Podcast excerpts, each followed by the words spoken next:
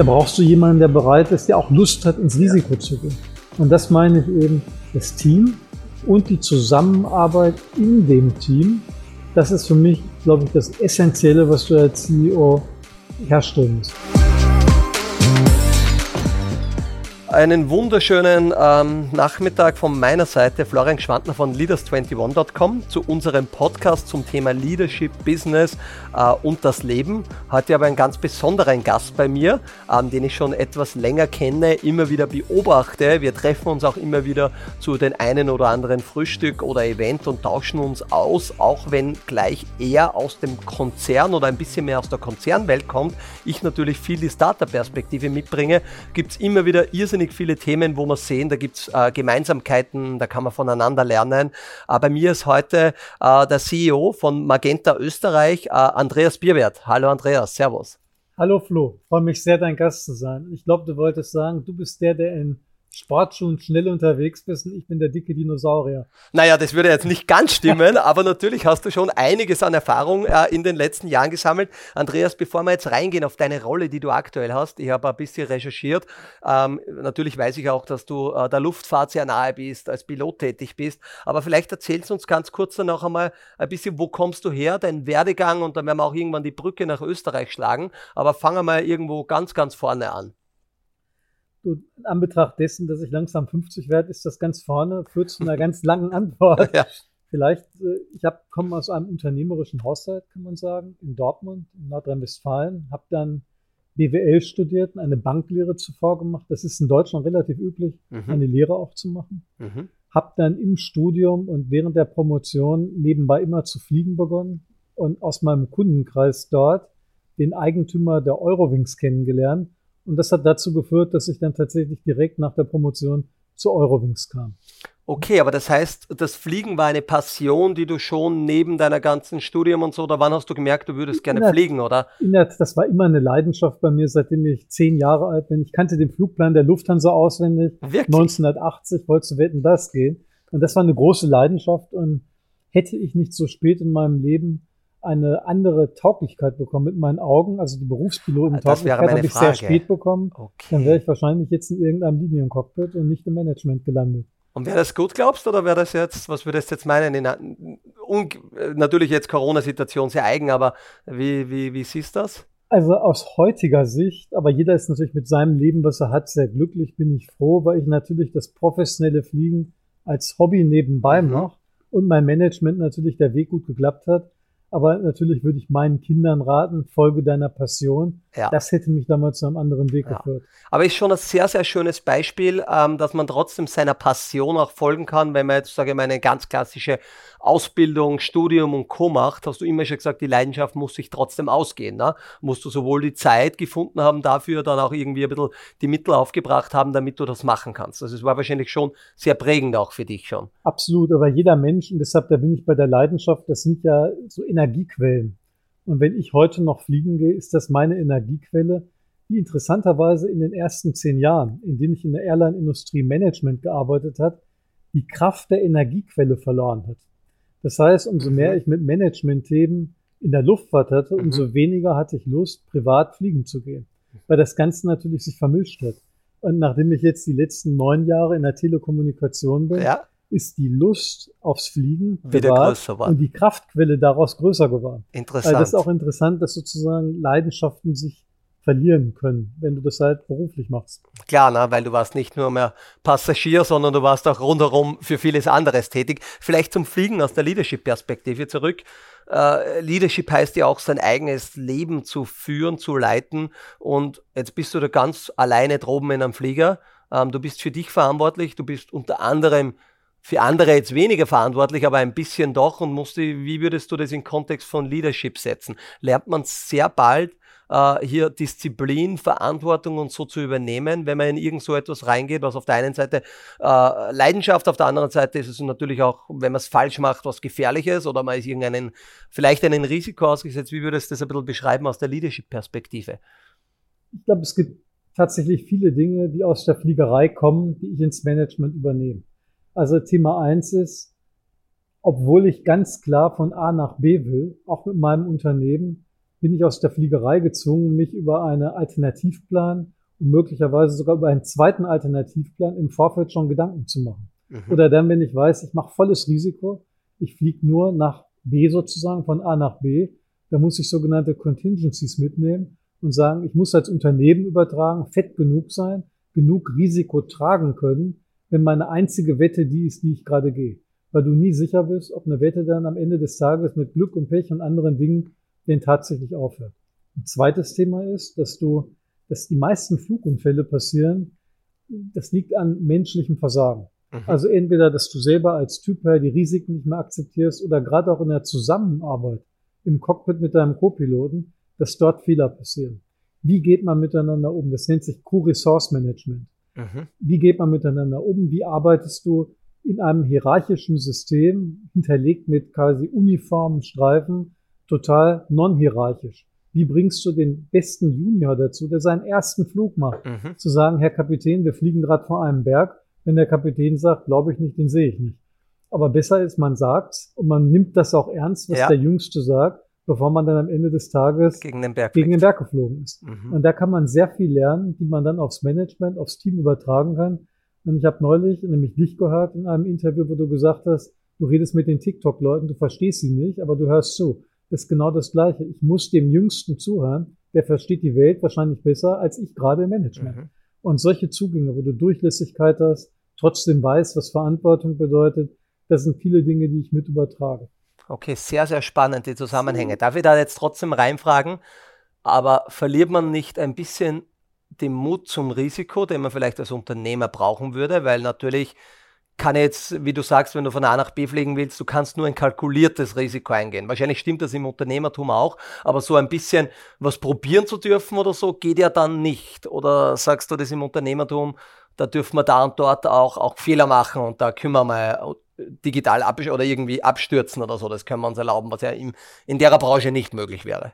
Ich sag mal, natürlich den Absturz können wir uns nicht erlauben. Also ich möchte nicht der sein, der mit Magenta in den Konkurs geht. Mhm. Und das ist für mich sozusagen der Absturz des Unternehmens, wenn alle Mitarbeiter ihren Arbeitsplatz verlieren. Mhm. Da hat man Verantwortung. Von daher halte ich vom Begriff kontrolliertes Risiko ja. sehr viel. Ich glaube, im Management scheitert es nur daran, dass Menschen überhaupt bereit sind, in Risiken zu gehen. Oder ich gehe sogar noch weiter. Ich habe einen klaren Weg von A nach B, wo ich hin möchte. Die meisten machen nur Rundflüge, starten in A und landen in A und freuen sich mal ein bisschen die Luft links und rechts geschnuppert zu haben. Sehr und schöne Analogie. Jetzt, das ist jetzt eher der Punkt, dass mhm. wenn du mhm. dich bewegen willst, wenn du wirklich von einem Ort in einen anderen kommst, sollte man den Weg, den man macht, durchdacht haben. Du musst Risiken durchdacht haben. Ja. Man muss auf Eventualitäten vorbereitet sein damit du auch deine Kraft sozusagen und deinen Fokus voll auf dem Weg A nach B lässt.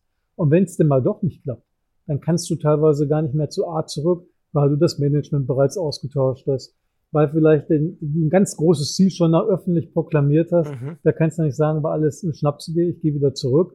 Sondern da muss man ja noch gezielt jetzt versuchen, die Kurve abzubiegen, Logisch. um dann in einem anderen Ziel zu landen, was sich aber für alle als möglichst schlüssig aus dem Plan anhört. Ja. Und das sind zum Beispiel die Wege, wenn du dann halt diesen Alternate, den Plan C, den Plan D im Kopf hast, um noch flexibel zu bleiben. Ja, und ich möchte halt keine Rundflüge machen. Ich möchte nicht da anfangen, sehr, sehr schön. nach fünf Jahren wieder, am wieder dort bin, wo du warst. Und, sagen, das ist super. und dann vielleicht die Base gar nicht mehr dort ist. Du hast jetzt eines gesagt, was wir natürlich im Leadership oder generell äh, in dieser, sagen wir mal, im 21. Jahrhundert, äh, wir kriegen immer mehr Ablenkungen, Notifications, äh, sind überladen an Informationen und du hast das Wort Fokus in den Mund genannt. Ähm, und ich glaube, ich merke es ja selber, also ich meditiere ein bisschen und und und, versuche, dass ich wieder fokussieren kann. Ich drehe mir bewusst alles ab, bin im Homeoffice da ohne irgendwelche Notifications, damit ich fokussiert arbeiten kann. Hilft dir die Fliegerei, ähm, dass du weißt, die Fähigkeit zu fokussieren einfach zu haben, weil da drinnen musst du ja dann trotzdem von A nach B fokussiert sein. Du hast deine Plan B, Plan C, du weißt deine Instrumente, alles im Blick. Hilft dir das auch im Unternehmertum, dass du sagst, ich kann echt die Eigenschaft fokussiert zu arbeiten? ich, ich weiß nicht, ob es die Fliegerei ist, die das unterstützt. Ich weiß jetzt, es gibt ja verschiedene Managertypen. Und wenn ich jetzt über meine Qualitäten rede, weiß ich, dass das Fokussiertsein mhm. eine meiner Qualitäten ist. Dafür habe ich andere Defizite. Aber das ist etwas ausblenden zu können, was irrelevant ist, nicht hinzugehen, was irrelevant ist, sondern sich wirklich auf die Dinge zu konzentrieren, die die Firma und das Ziel nach vorne führen. Das ist, glaube ich, das, was ich immer in meinem Leben ganz gut gemacht habe und deshalb auch sehr viele Sachen parallel machen konnte, weil ich mich immer bei den Dingen auf das Wesentliche fokussierte. Mhm. Du kannst dich halt sehr verlieren. Und für mich auch da ein Beispiel, diese, die Menschen, die sich dadurch interpretieren, als letzter das Licht in einer Firma ausgeschaltet zu haben, sind genau für mich die, die unfokussiert arbeiten. Weil du kannst viel Zeit in einem Raum verbringen, auch dann, wenn es nicht viel zu tun ist. Mhm. Und genau das ist nicht meine Qualität, sondern ich arbeite eher zeitlich limitiert, sehr fokussiert, sehr strukturiert und versuche dann die gewonnene Zeit in andere Dinge wieder zu investieren. Die dir wieder Energie geben zum Beispiel. Die mir wieder ja? Energie geben. Ja, also genau. da eine gewissermaßen eine Balance zu haben. Ja. Und so verrückt das klingt, aber ich glaube, diese Pandemie, die wir jetzt gerade erlebt haben, hat ja alle in die Situation gezwungen, fokussiert zu sein. Und es hat bei allen irgendwie auch geklappt. Also jeder hat so seinen Schrott des Lebens, den man im Alltag wasted zur Seite gelassen. Natürlich haben wir auch andere Dinge verloren, die jetzt zurückkommen. Aber dieser Nachdenkprozess, auf welchen Hochzeit man überall rumgeritten ist. Genau, und ob es notwendig war und ist, hat jeder mal reflektiert vor allem ja. und hat gesagt, oh, wie Wunder, es geht auch ohne den. Ja. Oder ein Sales-Termin geht auch online und der Outcome war jetzt gar nicht so schlecht, sondern war vielleicht sogar positiv. Ne? Also von beiden Seiten oft. Ne? Und mhm. Es war auch für mich eine verrückte Erkenntnis, weil natürlich in den ersten Tagen der Pandemie, da war so die These, bricht die Firma zusammen, wird die Hälfte der Projekte noch durchsetzbar sein, 80 Prozent so die üblichen Denklogiken. Tatsächlich haben wir von den Projekten, die wir uns vorgenommen haben, 120 Prozent durchgesetzt. Mhm. Wir haben mehr Durchsatz gehabt als vor der Krise. Woran liegt das, glaubst? Ich glaube, das ist exakt die Fokussierung. Ja. Weil Menschen so viel quasi Zeitgewinn hatten mhm. durch die Fokussierung, dass dieser Zeitgewinn halt in, in Arbeitsthemen letztendlich gemündet ist. Und für mich auch selber, ich merke, dass ich in dieser Zeit, also vor der Zeit war ich häufig körperlicher, erschöpfter, aber geistig nicht. Heute bin ich geistig erschöpft, aber körperlich nicht mehr. Ja, ja, Weil früher warst du auf Flughäfen, du kamst um 11 Uhr wieder, du hast Abendessen gehabt. Logisch. Man Jetlag, hat vielleicht noch was getrunken, was Jetlag. Getrunken, genau. Aber die Zeit, die man effektiv quasi mhm. gedacht hat, die war ja dann relativ wenig. Ja, und jetzt ist, und jetzt ist ein Meeting nach dem anderen ja. virtuell, teilweise im Urlaub noch, das geht ja jetzt auch. Also du hast wirklich eine, eine Aneinanderreihung von Themen und deshalb geht auch mehr weiter aber ich kann Gott sei Dank dann abends um sechs laufen gehen. Genau. Obwohl ich mehr gearbeitet habe und bei der Familie und so. sein. Mhm. Und das ist, glaube ich, eine Veränderung, die einfach, ja. Ja, aber es ist ein sehr, sehr spannendes Thema jetzt schon, weil genau dort ist ja Jetzt reden wir über, jetzt sind wir gerade in dem äh, neuen Neu, in diesem begrenzten und dann kommt wieder ein neues Neu. Wir hatten heute für alle äh, Zuhörerinnen und Zuhörer vielleicht schon gemeinsam eine Keynote, wo ich äh, beim Andreas im Unternehmen ein bisschen über Innovation und Digitalisierung sprechen durfte. Und danach hatten wir so eine Q&A-Runde und da waren so natürlich die klassische Frage, wie sieht denn das neue Office, Zusammenarbeit und so Post-Pandemic aus? Was würdest du meinen? Was ist denn dein Idealszenario der alten Welt, der, der neuen Welt und der dort, wo wir hinkommen? Also mein Idealszenario ist jenes, dass Menschen arbeiten können von wo und wann immer sie wollen, totale Freiheit, wir aber gleichzeitig Räume und Strukturen schaffen, um die Kreativthemen, die Abstimmung von mhm. Projekten dann auch teilweise vor Ort hinzubekommen.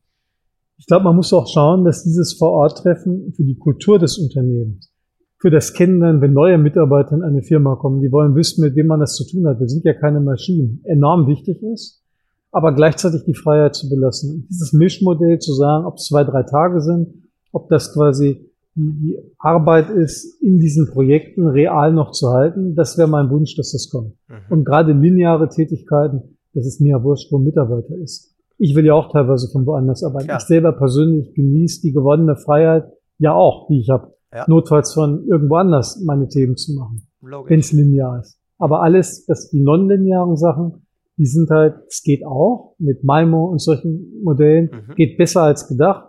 Aber ich glaube, da ist es trotzdem wichtig, das Gegenüber im wahrsten des Wortes zu spüren. Der erste Partner, den ich euch vorstellen darf, ist das schnell wachsende Unternehmen Hello Again. Was ist Hello Again? Hello Again bietet dir eine maßgeschneiderte Loyalty-App mit angebundenen CRM. Das heißt konkret baut Hello Again eine App für dein Unternehmen und du erhältst somit tiefe Einblicke in das Kaufverhalten deiner Kunden und kannst direkt mit ihnen kommunizieren. Das maximiert natürlich am Ende des Tages deinen Umsatz und du lernst viel über das Kundenverhalten dazu. Wer sind die klassischen Kunden bei Hello? Aktuell sind es schon über 300 Kunden in Europa und dazu zählen erfolgreiche Unternehmen wie zum Beispiel das Handelsunternehmen Müller, MyShoes, Sport 2000, aber auch andere Industrien wie zum Beispiel Friseure, Gastronomen, Gemeinden, Tourismusverbände, Einzelhandel, Bäckereien und viele mehr. Um mehr über HelloAgain zu erfahren, schau einfach nach dem Podcast auf helloagain.at oder helloagain.de vorbei und werde Kunde. Und was würdest du meinen, ähm, Jetzt hast du vorher gesagt, natürlich, wir werden geistig müder, weil auch ich kenne das. Wir sagen, wir sind so effizient, wir sind in 20, 30 Minuten am Meeting durch, was normalerweise eine Stunde am Tisch braucht. Wie kann man das lösen? Geht es nur mehr auf effizient oder wo kommt jetzt auch aus dem Leadership-Gedanken, also du führst ein großes Unternehmen, wo, wo müssen die Eigenschaften der neuen Leader sein? Wie verändert sich Leadership in dieser Hybridwelt, die es vielleicht werden wird in Zukunft? Also ich glaube, also erstmal die Leadership verändert sich, dass du immer, also dass sich sehr viel unter einem organisiert, was man nicht mitbekommt. Und du musst umso stärker über das, wie du auch heute Morgen gesagt hast, über das Why führen.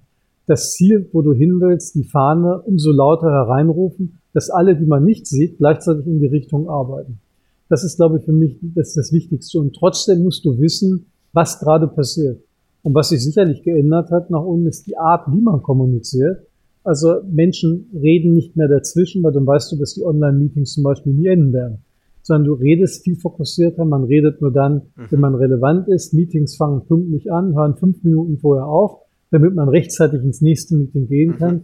Disziplin, organisatorische Disziplin, ganz, ganz wichtig in dieser Form. Und das zeigt auch genau, wenn Disziplin so wichtig ist, brauchst du Raum, wo nicht-Disziplin ermöglicht wird. Also und das Kreativität. Ist Kreativität. Mhm. Und das braucht den Kontakt. Deshalb glaube ich, diese, wir brauchen viel Raum mit Offsites, mit Kreativmeetings, um halt das Tempo, das, den Sprit, den du ins Unternehmen, du immer wieder reingießt, dass der ja. Motor weiterläuft, mhm. den musst du entwickeln.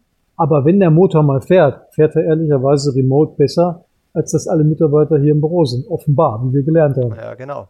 Sehr, sehr schön, sehr schön zu sehen. Jetzt muss ich noch einmal ein bisschen zurückgehen. Jetzt hast du gesagt, du hast dann ähm, äh, bei einem Flug ähm, ähm, den Kollegen von der Eurowings kennengelernt und hast dann nach deiner Promotion direkt dort begonnen. Also das hat sich eigentlich zufällig ergeben, dass du schon eine Leidenschaft für den Flug, für das Fliegen gehabt hast und dann in dieser Branche gelandet bist sozusagen. Ja. Äh, wie war da deine Rolle und wie ist es losgegangen bei dir? Ja, das war relativ kurios, weil meine Rolle war, gleich in die Geschäftsführung zu gehen okay. bei einem Tochterunternehmen der Eurowings, was natürlich in Wirklichkeit genau niemand interessiert hat. Wer möchte schon nach Dortmund bei einer Airline anfangen zu arbeiten, die genau fünf Flugzeuge hat und deren Geschäftszweck war, nach Pristina zu fliegen. Das, das war meine erste Dienstreise in meinem Leben, war nach Pristina, wo wir dann auch noch in halbseitene Locations geführt worden sind mit meinen Mitarbeitern, was wirklich skurril war. Sehr prägend. Und warum ich das sage, ist, dass aus dieser Gesellschaft binnen zwölf Monate die Germanwings wurde. Wir haben das Unternehmen komplett repositioniert, eine neue Marke draufgesetzt, eine komplett neue Geschäftsstrategie gemacht und waren die erste deutsche Low-Cost-Airline.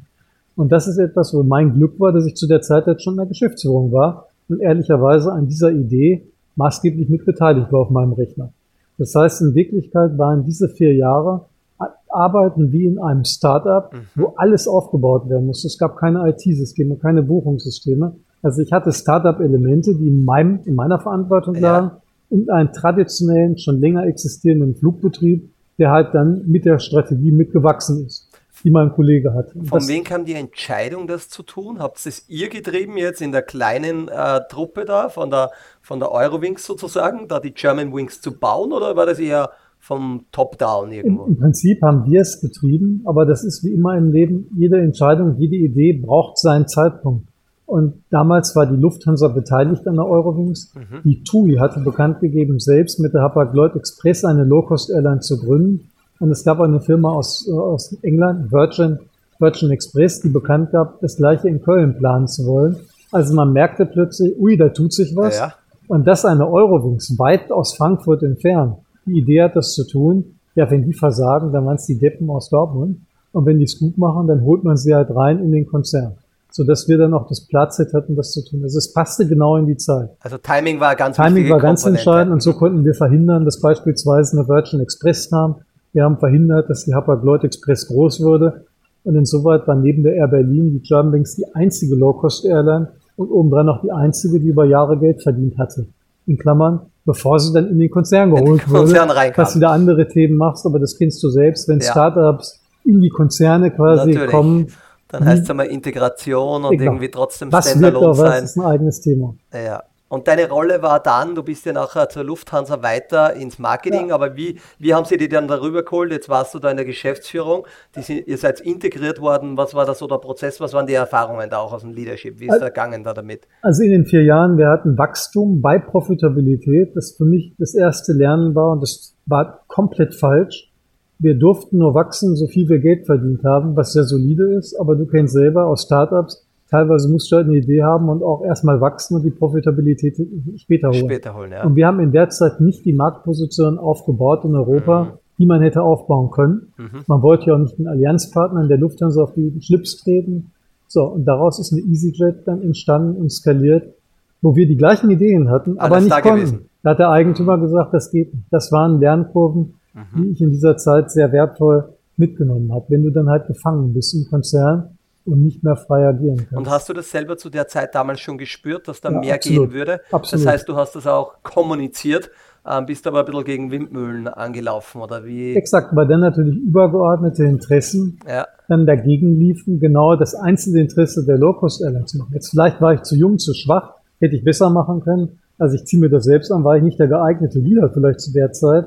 Aber tatsächlich sind Markt, Marktopportunitäten nach einem sehr erfolgreichen Aufbau der Firma im weiteren Verlauf nicht mehr so schnell geholt worden, wie sie da waren. Und andere Mitbewerber, andere Startups quasi, haben die Positionen dann sukzessive besetzt. Irrsinnig spannend. Da muss ich jetzt kurz die Brücke schlagen. Jetzt bist du ja selber der CEO eines großen Unternehmens. Was ist, wenn da jetzt der junge Andreas in dem Unternehmen da irgendwo daherkommt und irgendeine Abteilung, hörst du den oder gehst du da jetzt bewusster drauf ein oder versucht man so Dinge jetzt besser zu sehen, wo man selber mal auf der anderen Seite des Tisches war? Oder ist das ganz schwierig und da muss viel zusammenpassen? Ich weiß, es ist eine schwierige Frage, aber bewusst, weil es hat ein bisschen so eine Analogie. Ne? Da war eine riesen Opportunity damals, ähm, da hätte man, es waren alle Rezepte, alle, alle Tools waren da, aber es hatte größere Marktinteressen gegeben. Also jetzt erstmal zu dem Andreas. Ich hoffe, dass ich ausgewählte junge Talente identifiziere und die auch pflegen kann und entwickeln kann. Mhm. Die Frage ist natürlich, wenn ich Chef eines Größeren bin, und ich habe irgendeine Einheit, die kannibalisiert mich, die macht mir Probleme, setze ich auf die Einheit, habe ich die Kraft dazu? Mhm. Und eine solche, ich hatte jetzt noch keine Management-Situation bei mir, ja. wo ich diese Ablösung habe entscheiden müssen, mhm. aber das ist etwas, was mich natürlich, wenn sie denn kommt und als Entscheidung sehr bewegt am Ende des Tages. Logisch, ne? weil man das schon mal mitgemacht hat. Springen wir wieder zurück. Dann, also Integration und dann bist du eigentlich in das Marketing der Lufthansa gewechselt, ja. oder wenn ich das richtig recherchiert ja. habe. Mhm. Mit einer Randbemerkung noch, die extrem wichtig ist. Ich habe in dieser Zeit bei der Germanwings der Deutschen Telekom zwei Flugzeuge als Werbefläche verkauft. Und über diesen Verkauf, der sehr lustig war, weil wir im Rahmen eines Vortrags der damalige Chef von T-Mobile, René Obermann, mhm, hat über den Mobilfunk berichtet und ich über die Germanwings. Und tatsächlich saßen wir den ganzen Tag nebeneinander und haben uns da kennengelernt, was man heute im Move oder damals in die Deutsche Telekom überhaupt erst ermöglicht hat. Also teilweise im Leben dann hängen die Dinge so zusammen und ja. du weißt erst zehn Jahre später, warum sehr, das Ganze so kam. Und du hast dann dort wirklich Werbefläche am Flieger, also ein Branding vom Flieger. Exakt. Es gab zwei Magenta-Flieger bei Germanwings und ich freute mich wie ein Schneekönig, dass ich ein paar hunderttausend Euro Werbeeinnahme hatte. Ja klar. War ja, war das, war ja, gut, dein Job war alles ein bisschen, also somit auch ein Job, aber Startup. Startup, ne? Genau, ja, da sind wir genau bei dem Punkt wieder. Wie groß war es hier, wie du dann jetzt sozusagen, bevor du dann zur Lufthansa gewechselt bist? Das, wir hatten 26 Flugzeuge, fünf Basen, wir waren die zweitgrößte Airline schon in Deutschland, Wahnsinn. aber wir waren deutlich kleiner als die EasyJet oder die Ryanair, mhm, mhm, die den Markt dann quasi getrieben haben. Ja, ja, so ja, ja. Und mitarbeitermäßig? Mitarbeiter, ich in weiß es gar nicht mehr auch im Flugbetrieb, das skaliert so schnell hoch, aber das ja. waren 2000, glaube ich. Ah, schon. Also das war schon, das war schon. Das war schon was. Ja. Was hast du in der Zeit eigentlich, ich möchte immer, wie immer, den Connex ein bisschen ins Leadership-Thema rein, hast du einfach, äh, bei mir war es ja so, ich habe Leading by Doing und ohne es jetzt in der Theorie gelernt zu haben, erst viel später angefangen, dann auch theoretisch oder da und dort zu investieren, mit Leute zu treffen. Wie warst du dort organisiert? Hattest du gute, starke Partner an deiner Seite? Hast du den Austausch gesucht? Welche, welche Art Mensch warst du damals? Um, ist ja trotzdem eine Challenge, was du alles, die Bälle, die du alle schupfen hast müssen. Also Ja und nein. Es war natürlich damals sehr jetzt intuitiv. Und du suchst natürlich Anlehnung, wenn du 30 bist, an andere, die dir Rat geben. Aber du merkst auch, dass dieser Rat auf deine Situation übertragen nicht immer anpassbar ist. Mhm. Sondern das ist tatsächlich ein bisschen Zeit, die Firma, die Zeche dafür, dass du Learning an der Firma machst in der Zeit ja. und hoffentlich über, obwiegt deine eigene Qualität für den Fortschritt der Firma. Aber ich finde das Zuhören, das nicht abgehoben sein, sich nicht dicht machen, das finde ich schon wichtig. Und auch der Sprung, weil du Lufthansa ansprachst, das war eine interessante Zeit, aber ich werde mich an ein Gefühl immer wieder zurückerinnern, dass ich einen tollen Titel hatte. Ich war für Miles More verantwortlich. Du wurdest von außen in tolle Kongresse, Podiumsdiskussionen hofiert mhm. und ich ging jeden Tag ins Gebäude und habe mich gefragt, was tue ich eigentlich hier? Weil dieser, die Funktion, dass du eine kleine Funktion hast in einem großen Konzern, das entscheidet zwei, drei Prozent sozusagen Richtungsveränderung für den Gesamtkonzern, weil du natürlich ein Radel bist in ja, der klar, großen Zirkus. Mhm. Und das war, wo ich für mich gemerkt habe, ich kann das nicht. Ich kann nicht dort arbeiten. Da bin ich kein guter Leader, weil mein eigenes, mein Ich gar nicht mehr sich dort wohlfühlt. Und so dass nach zwei Jahren, als der Headhunter kam und mich nach Österreich holte, genau, jetzt. zu Austrian Airlines, da dachte ich, okay, Firma schwierig, Markt schwierig, eine Gesamtverantwortung da ist wirklich was zu transformieren. Da bin ich wieder richtig zu Hause. Nur nicht beim Startup, sondern 180 Grad anders. Genau. Enorm tradiertes Unternehmen, enorm feste Strukturen ja. mit großen Herausforderungen. Und das war sozusagen das Spiegelbild Neues Land, trotzdem ein bisschen andere Kultur, ja. aber das können wir dann später noch reden, wie Kultur im Leadership ja. ein Thema auch ist. Und der Headhunter ist gekommen, hat gesagt, du, da in Österreich gibt es die Austrian Airlines, da gibt es einiges zu tun. Wann hast du eigentlich erkannt, dass du der Mensch für dich bist, der sagt, okay, klingt schwierig, klingt noch schwieriger, ist eigentlich de facto nicht machbar. Passt, da gehe ich hin. War das schon was, was du in deiner Jugend als Kind, als ähm, äh, erkannt, dass du anscheinend liebst du Herausforderungen in einer gewissen Art und Weise? Ich lieb, ich glaube, es ist eher, dass ich die Veränderung, dass ich was bewegen oder möchte. Oder das bewegen möchte. Das Man, ist, mhm. was du merkst halt, dass diese Situation Startup oder die Situation, du bist in, in einer schwierigen Ausgangssituation, eigentlich die besten Situationen sind, um irgendetwas zu verändern, um deinen Stempel zu hintersetzen, um was zu überlegen, was du mit der Firma machst. Und das ist auch für mich, ich bin jetzt neun Jahre nahezu in dem gleichen Job und nicht jedes Jahr war gleich dynamisch. Und die schwierigsten Jahre für mich finde ich die, wenn du weißt, du bist gerade linear nach vorwärts, weil du kannst gerade keine Firma kaufen, du musst dein Pricing optimieren. Das sind so Jahre der operativen Prozessverbesserung, will mhm. ich es mal so sagen, ja. die wichtig sind, die für eine Firma wie Jahre des Durchatmens sind, aber wo du dann auch sagen musst, okay, jetzt gehe ich mal ins Detail, jetzt optimiere ich mal alles.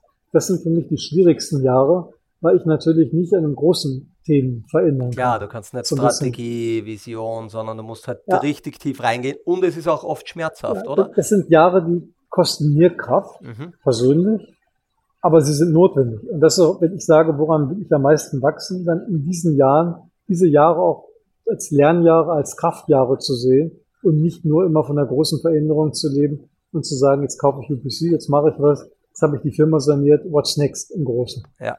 Und wenn du meinst, du gehst tief rein, wie würdest du das jetzt sehen? Du, wenn man ganz oben steht als CEO, man sagt immer, Micromanagement sollte man nicht zu viel betreiben. Auf der anderen Seite muss man natürlich sein eigenes Business schon verstehen. Ähm, äh, also hast du dann so gesagt, okay, ich suche mir mein Team und so und jetzt sagen wir mal, okay, wir müssen die, die, die Profitabilität um x Prozent nach oben bringen oder so, einfach Unternehmensziele kommuniziert und dann versucht, das Top-Down irgendwo reinzubringen oder wie, wie haben wir so eine, ist keine Restrukturierung jetzt, aber eine Optimierung, wie würdest du als Leader, wenn man jetzt verschiedenste Zuhörer in KMUs, in Großunternehmen, in kleinen, was sind da so die, die Erfolgsfaktoren, glaubst du? Also ich glaube für mich, dass das Aller, Allerwichtigste ist, und zwar egal, ob du Chef bist oder zum ersten Mal Teamleiter wirst, ist die Auswahl deiner Mitarbeiter. Weil jeder hat ja seinen Kreis von sieben, acht Mitarbeitern. Mhm. Der Teamleiter hat die sieben, acht Mitarbeiter, die nächste Ebene hat dann sieben, acht Teamleiter. Für mich ist die Zahl sieben, acht immer eine prägende. Mhm. Und dass du deine sieben, acht Mitarbeiter, die du hast, wirklich so aussuchst, dass sie perfekt zu dir passen dass du dir deiner Schwächen bewusst bist, dass du Leute selektierst, die das kompensieren und so ein bisschen auch in der Lage bist, dir einen unangenehmen, quasi einen unangenehmen Stachel in den Hintern mhm. mitzuorganisieren, der dich mal piekst, der dich aus deiner Bequemlichkeit rausholt, wo du merkst, der ist ehrgeizig, der will und der hilft sozusagen auch, dass du nicht in deine Complacency verfällst, immer voll, sondern Gas gibt dieses Team-Setup in mhm. Persönlichkeiten, Alter, Herkunft, Gender, Frau, mhm. Mann, aber auch andere Themen, die du dabei hast. Das finde ich enorm wichtig. Weil wenn du ein gutes Team hast, dann kann, dann ist egal, welche Firma du führst, dann kannst du jede Firma nach vorne bringen. Das nützt mir. ZB hätte ich einen CFO gehabt, der total risikoavers ist. Ja, der hätte nie eine UPC gekauft. Der hat mir die Risiken aufgezeigt, dokumentiert. Ich wäre damit zum Eigentümer gegangen und der hätte die Hände über den Kopf zusammengeschlagen. Da brauchst du jemanden, der bereit ist, der auch Lust hat, ins Risiko ja. zu gehen. Und das meine ich eben, das Team mhm. und die Zusammenarbeit in dem Team. Das ist für mich, glaube ich, das Essentielle, was du als CEO herstellen musst. Und wir arbeiten zum Beispiel auch mit einer Art, kann man sagen, Psychologen, Bartpsychologen zusammen, wo wir im Rahmen von Offsites der Frage des, wie wir es miteinander umgehen, genauso viel Zeit widmen wie das, was wir eigentlich erreichen wollen. Eine kurze Unterbrechung für einen unserer Podcast-Partner. Das Telekommunikationsunternehmen Magenta. Internet, Mobilfunk, TV. Bei Magenta gibt es wirklich alles, was dein digitales Leben besser macht, aus einer Hand. Und das lohnt sich natürlich auch für Magenta-Kunden. Denn mit der praktischen Magenta 1 Vorteilswelt profitierst du für das einfache Kombinieren deiner Tarife von exklusiven Vorteilen wie doppelten Datenvolumen und günstigeren Preisen.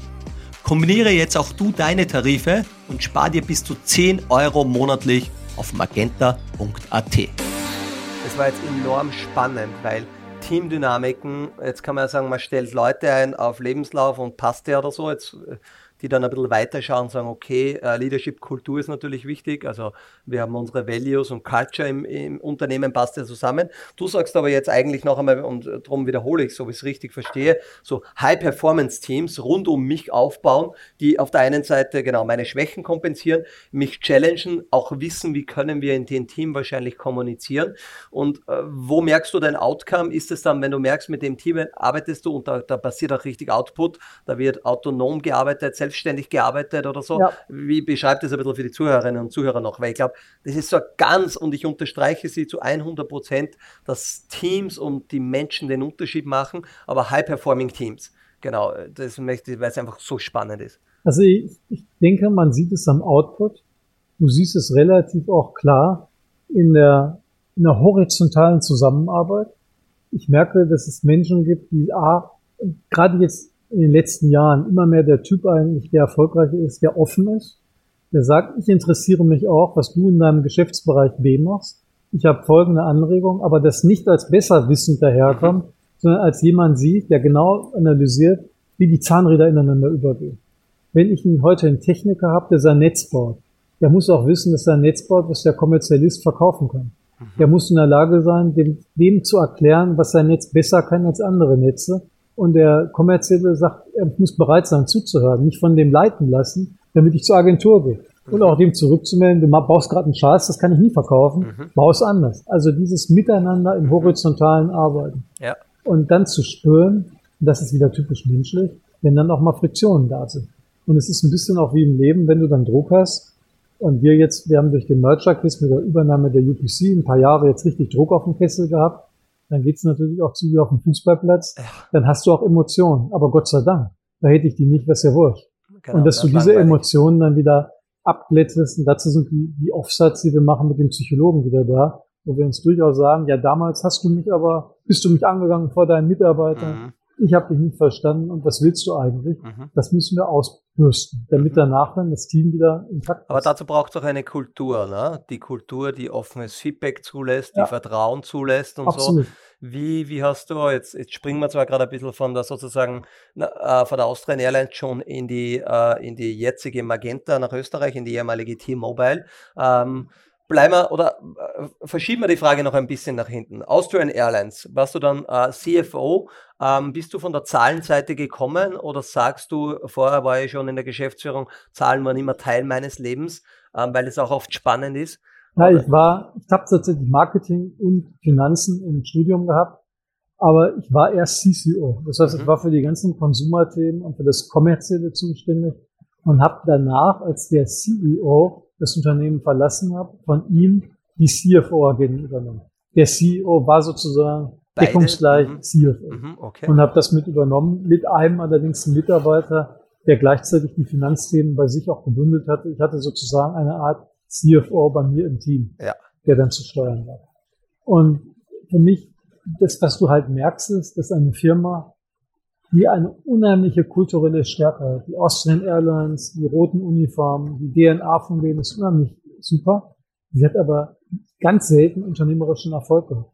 Sondern eigentlich, egal welcher Chef dorthin kam, mhm. hat nach relativ kurzer Zeit zu den Mitarbeitern gesagt, erstmal bist du schuld, weil du verdienst so viel. Und zum Zweiten, wir brauchen ein Restrukturierungsprogramm.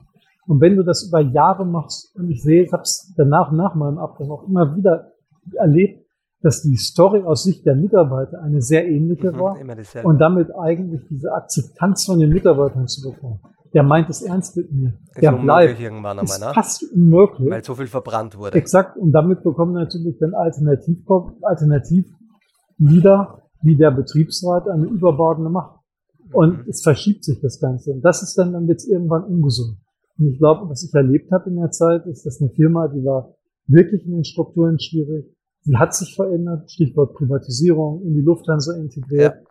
Aber das Mitnehmen der Belegschaft, das habe ich als extrem, extrem schwierig, teilweise als Kampf wahrgenommen völlig zu unnötig, weil die Belegschaft ist toll, aber das Vertrauen zu halten mhm. und aufzubauen ist eigentlich ist, nah, ist extrem schwierig gewesen. Mhm. Das geht eigentlich nur im direkten Dialog, der dann aber auch wieder nicht ungefährlich ist, weil wenn der Betriebsrat das merkt, dass du im direkten Dialog bist, dann merkt er, ui, da hat jemand eine Akzeptanz und schießt dann da. Mhm. Und wir hatten dann noch das, es kam hinzu, dass du natürlich in der Airline-Industrie von externen Faktoren sehr abhängig bist. Stichwort Finanzkrise 2008, arabischer Frühling, Tsunami in Japan, Vulkandämmerausbruch. Die Eigentümerseite war relativ destabilisiert, ja. ein neuer CEO kam. Man wollte die Auer eigentlich, es waren die da, die die Auer gar nicht mehr kaufen wollten. Und plötzlich habe ich, das ging mir so, ich habe Stress auf der Eigentümerseite, du hast Stress mit der Belegschaftsseite, mhm. du hast Stress mit Markt. dem Markt. Und das war schon, wo ich merkte, da renne ich wie im Hamsterrad und du weißt ja. gar nicht mehr, wo du anfängst. Ja.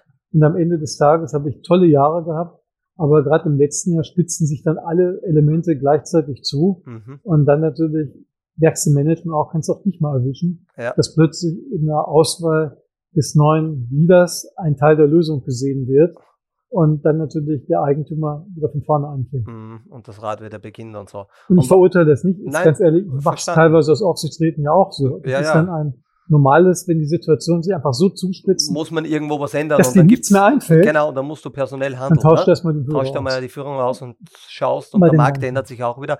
Wie ist er da damals damit gegangen? Ist es, jetzt warst du da doch schon weiter, hast schon Geschäftsführungspositionen gehabt und so, aber war das jetzt auch psychologisch schwierig oder warst du eigentlich schon ready to go oder hast du denn Gott sei Dank kommt das jetzt, weil sonst hättest du das selber einleiten müssen, respektive hättest du es selber eingeleitet? Ich weiß, es sind immer schwierige Fragen, aber äh also für mich war das eine der wichtigsten persönlichen Zeiten. Es war extrem schwierig, weil alles andere wäre gelogen. Du bist ja jetzt nicht, wenn du sagst, man will nicht mehr mit dir zusammenarbeiten, du sitzt zu Hause und, und sagst, das war eine super Zeit. Das hm, ist ja nicht der Fall. Wahr. Und kurios war, meine, meine Frau, die hatte genau an dem gleichen Tag, als ich ging, ging sie auch in die Karenz und wir waren am gleichen Tag zu Hause. So hatten wir uns das nicht vorgestellt ja. am Ende des Tages. Also was habe ich gemacht? Ich habe mich erstmal sehr stark mit meinen Fehlern auseinandergesetzt, die mal untereinander geschrieben und dann ein Projekt gemacht, Andreas Next Generation, und dann so abgeleitet, was kann ich eigentlich, in welche Industrien kann ich, welche Lebenswege geht's, was bedeutet das, in der Airline-Industrie zu bleiben, durch die Welt zu ziehen. Was bedeutet das, in eine andere Industrie zu gehen und sich darauf dann sozusagen den Kontakten, die man hatte, seinen Weg zu erarbeiten. Ja, aber schon da, sehr analytisch immer. Entschuldigung, wir Das war sehr analytisch. Mhm. Und daraus kamen dann auch die Gespräche, die Kontakte. Und irgendwann habe ich gemerkt, und das ist sehr früh, eigentlich will ich zur T-Mobile gehen. Mhm. Ganz kurz vorher noch, was ist auf der Fehlerliste? Was war da zum Beispiel ein Punkt, den du damals draufgeschrieben hast? Also ganz klar, dass in der Situation hätte ich auf der Shareholder-Seite anders beruhigen müssen. Und ich hätte für mich den Kompromiss wählen müssen, Leute, die ich sehr geschätzt habe in meinem Team, trotzdem austauschen müssen, um sie mit Vertrauten, meine Shareholders zu besetzen, weil das mhm. gut, dass mehrere Leute das selber erzählen und damit eine schwierige Situation klarer erklärt wird, das wäre das Wichtige und gut gewesen. Und da habe ich zu sehr für mein Team gekämpft, ein meine Österreicherinnen und Österreicher, an die ich geglaubt habe. Und das war aus meiner heutigen Sicht definitiv falsch. Weil teilweise verlierst du, wenn es dann schwierig wird, halt doch auch deine Glaubwürdigkeit. Naja, klar. Wenn es dann aber fünf erzählen, ist sie wieder da. Mhm. Und das war auch bei der T-Mobile, habe ich mir gleich, weil die Lage am Anfang sehr schwierig war, einen CFO an der Seite, an die Seite geholt, der ein totales Vertrauen vom Eigentümer hatte wo ich wusste, mich nimmt ja eh keiner wahr. Ich bin noch nicht in der Industrie neu, zu Hause, ich bin neu. Neue Industrie. Ist ja wurscht, was ich erzähle. Ja, Jeder sagt, klar. lass dir mal erzählen, aber. Genau, schauen wir mal nach einem Jahr. Schauen wir mal nach einem Jahr, mhm. soll erst mal ankommen. Mhm. Und dadurch, dass die Situation am Anfang gleich zu Beginn extrem schwierig war, hat, war das eine Bank, und aus dem Learning heraus bei der Auer, dass okay. ich mir den geholt habe. Ja, aber sehr, sehr schönes Learning auch für die Zuhörerinnen und Zuhörer, weil finde ich enorm interessant und auch, und ich glaube, das ist auch ein ganz wichtiger Punkt. Schau, im Leben wird nicht immer alles perfekt funktionieren. Wir kommen an Punkte und wie du richtig sagst, das fühlt sich nicht angenehm ein. Jetzt sitzt man da zu Hause, hat man eigentlich nicht so geplant, seine Karriere gerade mal dort und da, ähm, aber dann schon ähm, sozusagen zu reflektieren, einmal wahrscheinlich ein paar Tage drüber zu schlafen, das niederzuschreiben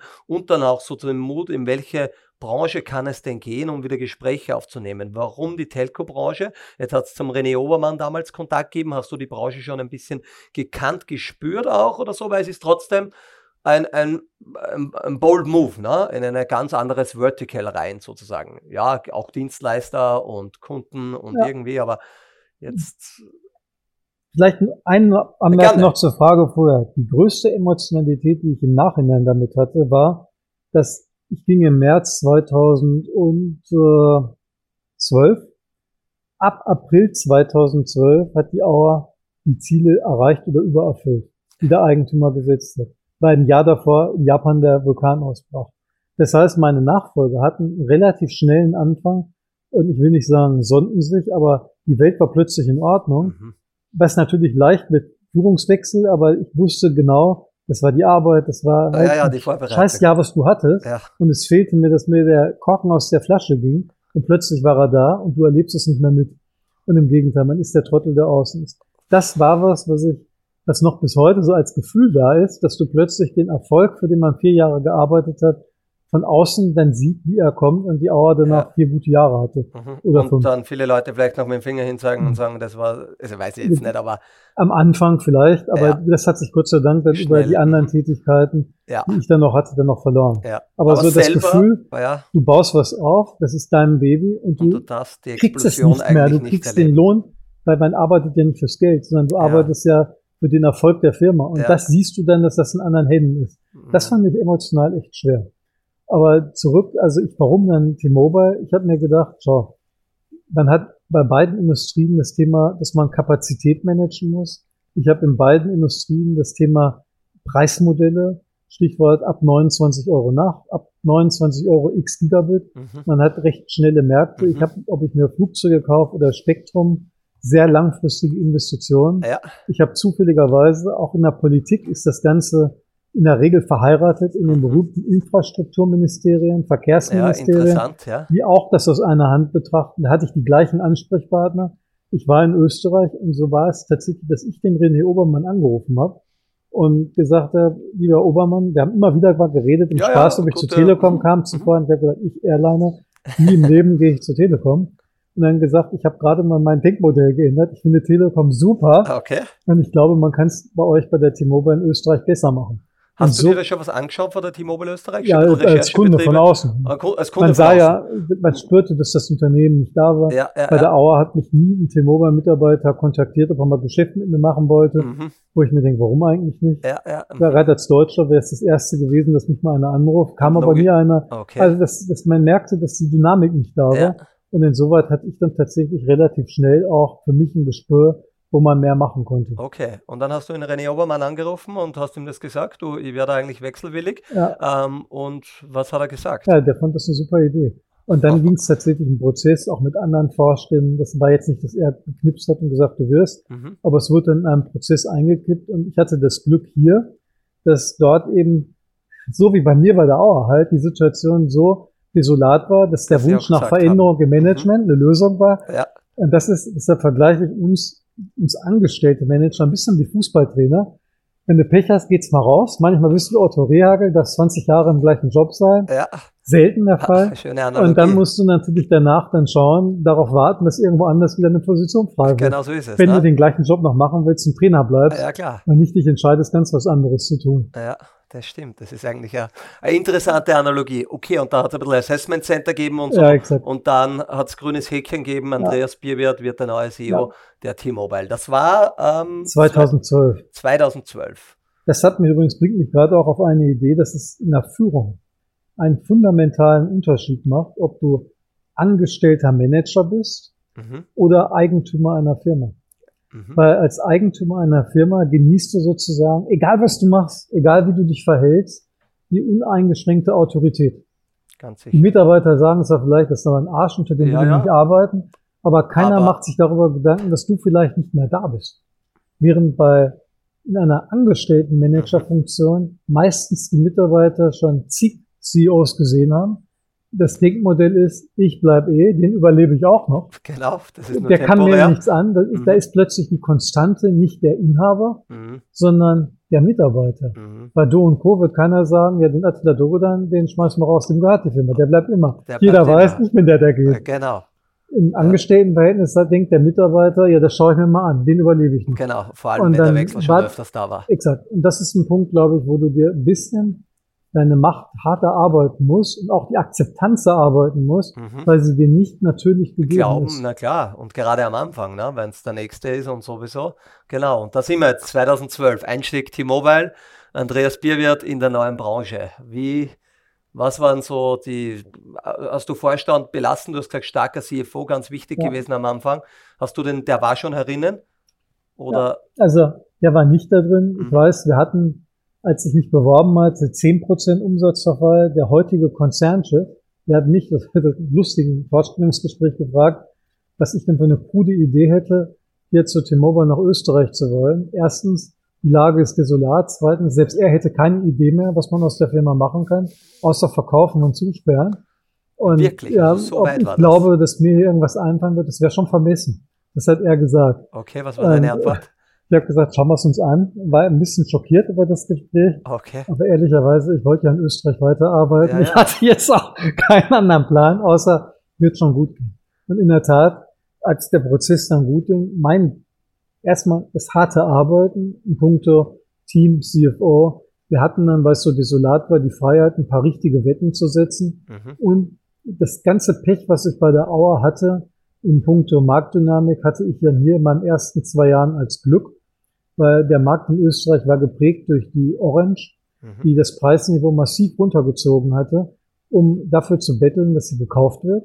Sie wurde auch gekauft und ich hatte das Glück, die Phase dann, als der Markt so ein bisschen durchatmen konnte, konnte ja. und jeder einfach das macht, was man in allen Ländern in Europa macht, eine vernünftige Preispolitik, dass wir sozusagen das Vertrauen dadurch auch zurückbekommen haben. Und das ist dann häufig, wenn das Vertrauen dann zurückkommt, der Shareholder merkt, er ist kein Trottel, die tun das Richtige, das Glück der Situation gerade da ist, dann kannst du plötzlich eine positive Entwicklung starten. Und das ist auch für mich, wo ich sage, es war sehr viel angenehmer als bei der Auer, weil ich einfach mhm. Glück hatte ja. in der Situation. Ja, Timing und es war halt gerade gute Zeit für dich. Die war glücklich, das, genau, dass das Dinge so passiert an. sind. Mhm. Und dann war es, man kann sagen, die ersten Jahre war es Restrukturierung. Danach war es diese Hundejahre der Optimierung. Mhm. Das war ganz wichtig, um das Vertrauen des Eigentümers weiter zu festigen. Und von, nicht nur von der Verkaufsliste runtergestrichen zu werden, sondern in die Investitionsliste aufgenommen zu werden mhm. und dann auch die Grundlage zu schaffen, dass man mit dem Kauf der UPC knapp zwei Milliarden Euro in die Hand genommen ich hat. Ich wollte gerade sagen, das war jetzt eine der größten Acquisitions, die wir da im Land irgendwo hatten. Es war Wie, die größte war aktive, die aktive mhm. Akquisition der Deutschen Telekom in den letzten Jahren, mit dem man Geld in die Hand genommen hat. Wahnsinn. Alles andere war nur Aktientäusche. Ja. Und das ist auch das, was mein Chef mir sagt heute, Andreas, ich habe ich habe den Deal mitgetragen mit dem größten Cash, ihr habt jetzt eine Verantwortung. Mhm. Und natürlich den Druck dann wieder erhöht hat. Aber das war so die Phase drei ist jetzt die Integration, wo wir jetzt am Ende, langsam genau, ans Ende das, des Integrationsprojekts das kommen. Das ist jetzt ein sehr spannendes Thema, jetzt ein paar Minuten jetzt. Jetzt habt ihr ein Unternehmen für zwei Milliarden, äh, die UPC, also für alle Zuhörerinnen und Zuhörer, einen Kabelbetreiber, einen österreichischen, ähm, dazu gekauft und wollt den natürlich oder seid gerade mittendrin oder noch immer Integration sozusagen in eine Brand natürlich auch ähm, dann, um mehr Power, mehr Kraft zu haben, im Haushalt drinnen zu sein und so. Wo ist das losgegangen? Wer ist da mit der Idee gekommen? Bist du da gekommen? Und dann würde ich gerne aus der Leadership-Perspektive ein bisschen verstehen, Integration, da clashen ja jetzt neue Kulturen von zwei Unternehmen zusammen. Ne? Mhm. Ganz anders geführt vielleicht, vielleicht auch nicht, weiß ich nicht, aber das wäre einfach interessant zu hören. Also, wo hat es gestartet? Wo hat es die Freigabe gegeben? Und wie hat so ein Prozess dann ausgeschaut und was sind so die Learnings aus der Leadership-Perspektive? Also ich glaube, wo es gestartet, das ist gestartet drei Jahre, bevor wir den Deal gemacht haben, dass wir als Gesamtteam sehr persistent immer wieder gesagt haben, in Österreich musst du das tun, um wirklich dann ein Unternehmen aufzubauen, was nachhaltig Erfolg haben kann. Also eine Konsistenz in der Geschichte. Warum ist es denn passiert? Und da bin ich genau beim Germanwings Beispiel wieder. Erstens hat die drei die Tele 2 gekauft. Das Unternehmen war jetzt nicht groß relevant, aber man konnte zeigen, auch die drei versucht Richtung Festnetz zu gehen, mhm. hatten 100 Millionen, glaube ich, in die Hand genommen, mhm. war etwas die günstigere Variante, aber der Markt geht dorthin. Wenn, dann müssen wir jetzt was tun, weil hätten wir nichts getan, wäre das durchaus ein gefährlicher Move gewesen. Ja. Das zweite war, dass der Eigentümer der UPC, die Liberty Global heißt, begonnen hat, sich aus Europa zurückzuziehen nicht nur in Österreich, auch, das ist sehr wesentlich, in Deutschland. Und die, im Prinzip die, der Reiz war, wenn in Österreich ein Deal passiert, dann ist das Preisniveau für Deutschland gesetzt. Besser ist, wir machen hier einen Deal, der nicht zu billig ist, damit dann in Österreich die Vodafone richtig viel Geld dafür bezahlt und dabei viel Geld verliert. Also du hast mhm. plötzlich ein Element, was mit ja. Deutschland gekoppelt war mhm. an der Stelle. Und gleichzeitig natürlich mussten wir gucken, dass wir in dem Deal, neben dem, dass es ein, quasi Deal war mit der Preiswirkung auf Deutschland natürlich trotzdem einen Deal hinbekommen, der sich insgesamt gut rechnet. Mhm. Und da passte sozusagen der, der Momentum zusammen, dass auch die Liberty wollte, dass wir in Österreich verkaufen. Dann hatte man eine Preisuntergrenze. Der Markt war weiter in Bewegung. Schau, auch die tun. Und tatsächlich wurde kurz danach dann ein Jahr später auch in Deutschland das Asset an die Vodafone verkauft. Also das, da sieht man, dass plötzlich ja. Ideen brauchen ihre Zeit. Aber dann ja. Manche Ideen hast du, aber machst sie zu früh, mhm. scheitern sie, mhm. zu spät, scheitern sie auch, ja, kommen gar nicht. gar nicht mehr, ne? Genau, genau man, das ist das glückliche Fenster, wie ja, damals ja, gewesen. Ja. Und dann hatten wir den Laden dann auch jetzt quasi im Positiven, waren wir dann in der neuen Ära der Firma angekommen. Ja, sag mal ein paar Zahlen, Daten, Fakten. Also UPC hat dann zwei Milliarden gekostet. Wie viele Mitarbeiter, wie groß, was, was steckt da dahinter? Das war an Mitarbeiterzahl fast eine Verdopplung der Firma, Wahnsinn. was wieder für die Kultur wichtig ist. Das war am Ergebnis, um, am, am Ergebnis auch ein Drittel mehr, kann man sagen. Und es war am Umsatz ja auch ein Drittel mehr. Wir sind jetzt ein Unternehmen, also die Milliardengrenze haben wir gekappt, knapp bei 1,3 Milliarden. Die Ergebnisse werden wir jetzt bald kommunizieren, aber wir kratzen an der 500 Millionen Grenze. Und was auch wichtig ist, wir sind jetzt innerhalb der, der nicht deutschen Länder in Europa hervorgestoßen zu den drei großen Beteiligungen in Griechenland, in Ungarn, in, in Tschechien und wir. Damit sind wir relevant geworden. Ja, klar. Und damit investiert man automatisch auch in unsere Marktware rein. Natürlich. Weil das Risiko, wenn du den Markt verlierst, natürlich ungeheuer größer ist, ja, was du hast.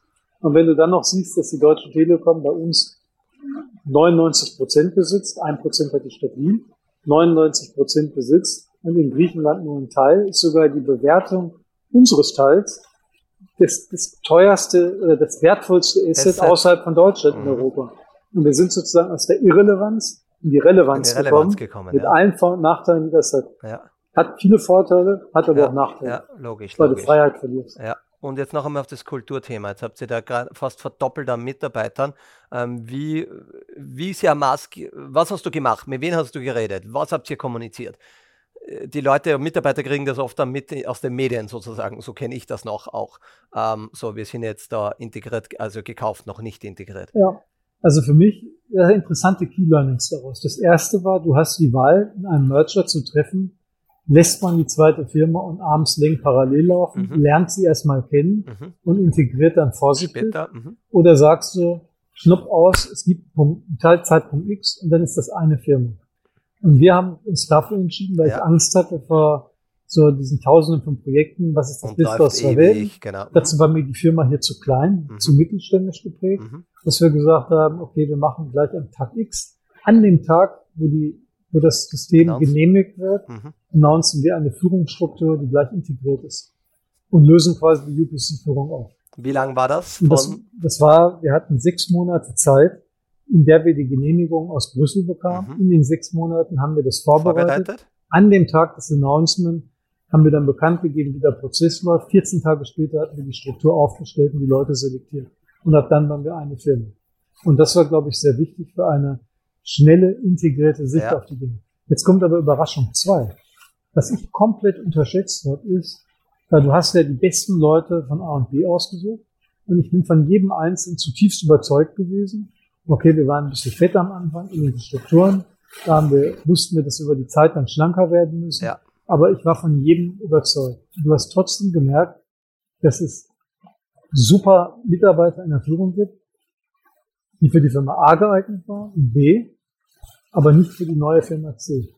Die Kraft, in der sich ein neues Unternehmen herausbaut und wir dann tatsächlich auch aus dem externen Markt Leute reinholen mussten, für die sozusagen die History, die Legacy wurscht war, weil die kennen ja nur das Klar, Unternehmen C, dass sie kommen. Mhm und dann mit einer ganz anderen Attitüde und anderen Aufsitzpunkt haben, Dinge als selbstverständlich ansehen, mhm. Probleme gar nicht mehr sehen, die unsere eigenen gesehen haben. Kopf haben. Das fand ich total spannend. Und das für mich tatsächlich der Grad, wie sich das Unternehmen verändert hat. Das ist eine andere Firma geworden. Ich habe das Glück sozusagen, einfach in einer neuen Firma zu arbeiten, obwohl ich immer noch den gleichen Job mache. Ja, und würdest du meinen, dadurch ist jetzt auch ein, so ein neuer Drive drinnen, dass Absolut. man sagt, man kann ganz anders an neue Absolut. Themen herangehen, weil man gesagt hat, man hat jetzt bewiesen, wir haben das rein und jetzt sind ja. eigentlich die Firma C und Firma C ist einfach ja. jetzt natürlich kein Startup, aber trotzdem eine neue Identity sozusagen. Hat jetzt natürlich mit Branding und so bei euch auch noch ganz gut dazu gepasst, ne? Wollte ich sagen, das hat natürlich geholfen, dass die Firma noch umbenannt war und wir ja. sozusagen mit Magenta was ganz Neues geschaffen mhm. haben. Ganz neu. Die Farbe ist natürlich da, es hat eine Selbstähnlichkeit mit ja, aber trotzdem ja. Es ist so Aufbruchsstimmung noch einmal, oder? Und absolut. Ich glaube, wenn man, dass das eines der Dinge halt, die geholfen haben. Was du aber brauchst, sind Erfolgserlebnisse auf dem Weg. Dass wir dann in den Jahren den Test fürs beste Mobilfunknetz, das ist der Connect, das ist der Branchenoscar, gewonnen haben. Und sogar wieder gewonnen haben und nochmal wieder gewonnen haben. Mhm. Dass ich sage mal eine Art Wachablösung mit der A1 stattfindet. Dass wir plötzlich im Punkto Festnetz, also die WLAN-Versorgung zu Hause, das beste und stabilste Netz haben. Wir haben alle unsere Kunden auf ein Gigabit hoch, also zum Kauf ermöglicht, ja. das Netz auf ein Gigabit abgegradet und damit hat, haben wir sind von 38 Prozent aller österreichischen Haushalte, die heute eine Downloadmöglichkeit von 1 Gigabit haben, 32 Prozent Magenta-Kunden. Wir bekommen plötzlich eine ganz andere Firma. Und solche Erfolgserlebnisse helfen natürlich enorm, dass du sagen kannst, ich bin stolz, in dieser Firma zu bleiben. Mhm. Und merkst du das auch, jetzt könnte man sagen, das ist ein gewisses Employer Branding da über das ganze Unternehmen drüber, auch jetzt sozusagen wieder, was in der Führung enorm wichtig ist. Wir haben vorher von High-Performing Teams gesprochen. High-Performing geht auch nur dann, wenn wir natürlich auch High-Performing Individuals reinbekommen, die richtig guten, dass sie sagt, wir sind jetzt wieder sexy oder wir sind so sexy, dass Mitarbeiter für uns oder mitarbeiten wollen. Wir sehen die High Potentials kommen rein, wir tun da was. Wir sind einfach wieder, wir treten ganz anders auf.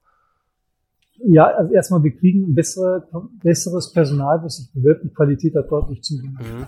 Das muss man sagen. Und insoweit hat das Employer Branding aus meiner Sicht sehr gut funktioniert, aber wieder mal, Employer Branding ist nicht ein Selbstzweck. Man sieht, was eine Firma tut und man sieht, was sie macht und man sieht, ob eine Firma nach vorne Erfolg haben kann, da will ich dabei sein. Mhm. Weil wer geht schon zu einer Firma, die untergeht? Genau, wo man weiß, Irgendwo. es geht Also das ne? ist, oder die keine Relevanz hat. Das hat uns schon aus meiner Sicht enorm geholfen miteinander. Ein weiterer Sponsor unseres Podcasts ist die Marketinganalyse-Plattform AdVerity. Was macht AdVerity? Das Unternehmen löst akute Herausforderungen in der Marketingindustrie, die wie folgt aussehen. Moderne Unternehmen nutzen eine Vielzahl an Tools für die Vermarktung und den Verkauf ihrer Produkte. Das reicht von der eigenen Webseite und Social Media über Suchmaschinen, aber auch CM-Plattformen bis hin zur klassischen TV- und Radiowerbung. Dabei entstehen voneinander isolierte Daten, die man kaum mehr überblicken kann. Hm, Adverity hilft euch nun dabei und spart bis zu 90% an Zeit für die Aggregation, Aufbereitung und Reporting von Daten. Durch die direkte Anbindung an mehr als 400 Datenquellen erstellt Adverity die berühmte Single Source of Truth. Das Ergebnis sind automatisierte Reportings über alle Kanäle und Kampagnen hinweg, schnelle datengestützte Entscheidungen sowie eine bessere Marketing- und Sales-Performance. Wer das gerne selber ausprobieren möchte, der geht auf adverity.com und meldet sich dort für eine kostenfreie Demo an. Wie war es für dich, Andreas? Du warst 2019 auch vom Trend, äh, bist du zum Mann des Jahres gewählt worden. Ich durfte das auch schon einmal sein in meinem Leben. Ist das auch eine schöne Anerkennung für dich dann, dass gewisse Dinge gut funktioniert haben da jetzt? Oder wie wichtig ist dir das? Ich weiß, wir sind alle eher teamorientiert und und und, aber trotzdem so, ähm, was, ist, was sind so deine persönlichen Ziele oder was tut er da gut? Wie wichtig äh, sind das beste Netz? Das merkt man ja schon. Das ist da schon aus der Unternehmensseite echt viel wert und das, das da äh, ist schön, wenn du deinen Erfolg siehst. Das ist in der Tat, ich weiß nicht, wie es dir dabei gegangen ist. Jetzt, ich will nicht sagen, es streichelt die Eitelkeit, es macht was anderes mit einem. Sondern das ist schon eine Art, ein Ausrufezeichen, dass das, was du tust, offenbar, wie wir mit dem Kauf Magenta-Einwohnen, ist das nicht ganz in die Hose gegangen ist. Mhm. Das war eine Bestätigung für das, was du tust. Mhm. Es macht Angst, weil du weißt, so, es kommen vielleicht Neider, irgendwas entwickelt ja. sich daraus, was du jetzt gar nicht, was gar nicht Brauchst passiert wäre, was du nicht ja. gebraucht hättest. Mhm. Das sicherlich, was Angst macht, was eine gewisse Paranoia macht, mhm. aber dich auch wieder anspornen, ja. Doppelgas zu geben. Genau, weiter, also weiter zu delivern. Ne? Es ist auch wie, ui, danke, aber der Preis ist, ja, doppelt so viel Gas zu geben danach und aufzupassen, wachsam zu sein. Da weißt du schon peinlicher, als ein Jahr danach dann abzustürzen. Ne? Schöne Antwort, schöne Antwort. Das ist, Du, du hast mir ja. mal gesagt, Andreas, ähm, ich weiß gar nicht mehr, es war vor ein paar Jahren oder so, hast gesagt, wenn du noch einmal könntest, jetzt noch einmal jung wärst, der junge Andreas sozusagen, würdest du wahrscheinlich ein Startup gründen. Jetzt haben wir auch, ähm, äh, sind beide ein bisschen im Startup-Business tätig, dich interessiert das auch und so. Was wäre, und ich glaube auch, du, du wärst da äh, sehr prädestiniert für das, was wäre einfach die bisschen mehr Freiheit oder warum, warum hast du das gesagt? Was ist das Spannende für dich am Startup-Business? Ich glaube, wenn ich mich, also erstmal, wenn ich mich wirklich ärgere über mich selber ist, dass meine Leidenschaft zur Fliegerei mich in den entscheidenden Jahren blind gemacht hat. Weil ich halt in dem Sektor unterwegs war, mhm. anstatt zu sehen, was sich gerade in der digitalen Welt tut. Und das waren ja die Jahre 2000, wann habe ich promoviert? Das war 2002, 2001, ja. wo die ganzen skalierten Modelle rausgeschält worden sind und du mit einer guten Idee einfach relativ gute Chancen gehabt hättest. Ja, ja. So, und das hat mich, ärgert mich sehr, weil es gab durchaus in meinem Bekanntenkreis Leute, die das gesehen haben, da habe ich aber nicht mit gehört. Vielleicht gesagt, sollen die mal mit dem Internet. Genau, ja. genau, dass ich nicht im Ausland studiert habe, gerade Universitäten wie Stanford, die schon sehr da waren eigentlich mhm. bei dem, was passierte, das hätte meinen Blick frei gemacht, dann bin ich lieber fliegen gegangen. Mhm. So, und das ist so der Ärger, hätte ich mal anders gemacht. Ärgert mich wirklich, okay, weil ich glaube, da hätte ich danach die Idee gehabt, irgendetwas in eine Richtung zu probieren. Ja. Und die Zeit habe ich leider Gottes, kann man so sagen, verpasst, kann ich auch nicht mehr zurückholen. Und insoweit rate ich meinen Kindern. Das ist das, was du kannst. Wenn man Kinder hat, kann man es den Kindern ja nahelegen, besser zu machen. Ja. Zumindest diesen Blick zu bekommen, was die Welt von morgen verändert und sich idealerweise darauf vorzubereiten und dann zu überlegen, bin ich selbstständig oder wo gehe ich hin, aber in einer der Sektoren zu gehen, die davon profitieren über das, was sich verändern was wird. passieren wird. Und das ist so das, was ich meinen Kindern eigentlich versuche, mit auf den mhm. Weg zu gehen. Ja, sehr schön. Also ich Irgendwie. glaube ja auch irgendwo zu sehen, dass man die Augen nicht ganz verschließt, trotzdem der Passion zu folgen. Das hast ja du zwar auch gemacht, ähm, aber du hättest gerne in der Zeit wahrscheinlich auch ein bisschen, ein bisschen noch gesehen, was passiert denn da rundherum ja. noch. Ne? Wenn ich eine andere geht. Passion entwickle. Ja, genau, genau. ne? Ein guter Punkt. Vielleicht die letzten paar Minuten, Andreas, würden wir noch ein bisschen über Leadership-Themen reden. Ich habe ein paar Fragen mitgenommen. Du bist da jetzt nicht vorbereitet und gibt auch kein richtig oder falsch. Und ich stelle da einfach ein paar Fragen von meine Fragen. Was verstehst du unter Leadership? Also für mich einerseits muss Chief Inspiration Officer sein und der Firma ein, das Why geben und die Richtung, auch die Richtung geben, was da ist. Für mich gehört dazu dieser Begriff Verantwortung. Der sagt sich einfach, sagt auch jeder, aber die Verantwortung auch anzunehmen und den Weg weiterzugehen, weil du hast eine Verantwortung und dann kannst du nicht stehen bleiben und einfach nur noch verwalten, sondern Verantwortung ist, die Firma weiterzuentwickeln und dabei eigene Risiken, was die eigene Karriere betrifft, auch schlichtweg zu nehmen. Mhm. Das ist, finde ich, enorme Verantwortung, die man liegen lassen kann oder nehmen kann. Ich finde, sie gehört genommen. Das dritte ist natürlich dann das Team aussuchen und zusehen, dass die Leadership, die du dir vorstellst, auch dann durch die Firma durchskaliert wird. Von oben nach unten. Mhm. Ja, super Antwort. Ähm, dann habe ich mitgenommen, was war denn deine größte Leadership-Herausforderung? Gab es einen Moment, wo du sagst, ich meine, den einen Moment haben wir schon gehabt, der nicht einfach war sozusagen?